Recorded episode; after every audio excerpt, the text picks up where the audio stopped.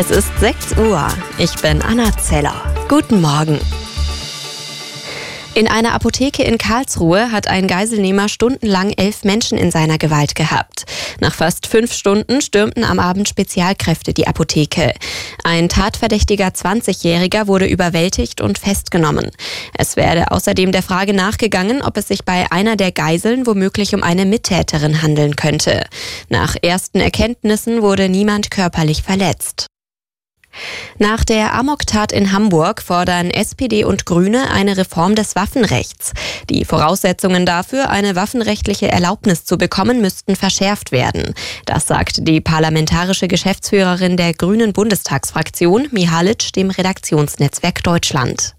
Jäger, Sammler und auch Sportschützen können Waffenbesitzkarten beantragen. Wer unter 25 ist, muss ein psychologisches Gutachten vorlegen. Das sollte auch bei Älteren gelten, sagt Mihalic. Außerdem sollte regelmäßig überprüft werden, ob jemand geeignet ist, Waffen zu besitzen. SPD-Innenexperte Hartmann fordert einen besseren Datenaustausch von Behörden.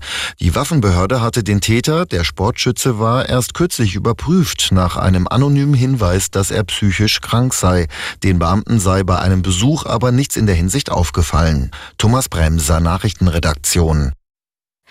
Bundesumweltministerin Lemke hat im Streit um das EU-weite Verbot von Verbrennungsmotoren ein Einlenken von Verkehrsminister Wissing gefordert.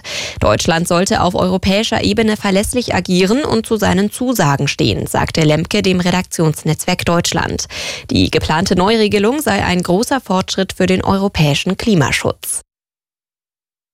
Befreiungsschlag im Abstiegskampf der Fußball-Bundesliga für Bochum. Der VfL hat zum Auftakt des 24. Spieltags in Köln mit 2 zu 0 gewonnen. Es war der erste Sieg nach zuvor vier Niederlagen am Stück, jeweils ohne Torerfolg. Damit kletterte Bochum vorerst vom letzten auf den 14. Tabellenplatz.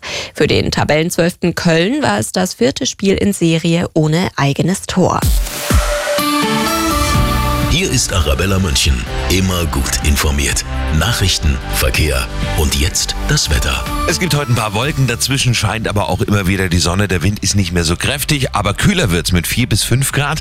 Morgen haben wir dann erstmal viele Wolken. Es regnet leicht. Ab Mittag bleibt es dann trocken und gegen Abend zeigt sich sogar noch einmal kurz die Sonne. Es wird dann schon etwas wärmer mit 7 bis 9 Grad und der Montag, der startet trocken mit vielen Wolken. Am Nachmittag kommt dann die Sonne raus und die Temperaturen machen einen richtigen Sprung auf bis zu 20 Grad. Sieht im Moment noch ganz anders aus. Aktuell haben wir am Habsburger Platz in Schwabing 0 Grad. 0 Grad auch bei unserem Wettermelder André in Schwabhausen. Danke für die Meldung. Und bei Ihnen in Sauerlach 1 Grad. Das Wetter präsentiert vom Münchner Kindelfladen der Bäckerei Traublinger. Ihre Bäckerei Traublinger. Geschmack hat eine Backstube.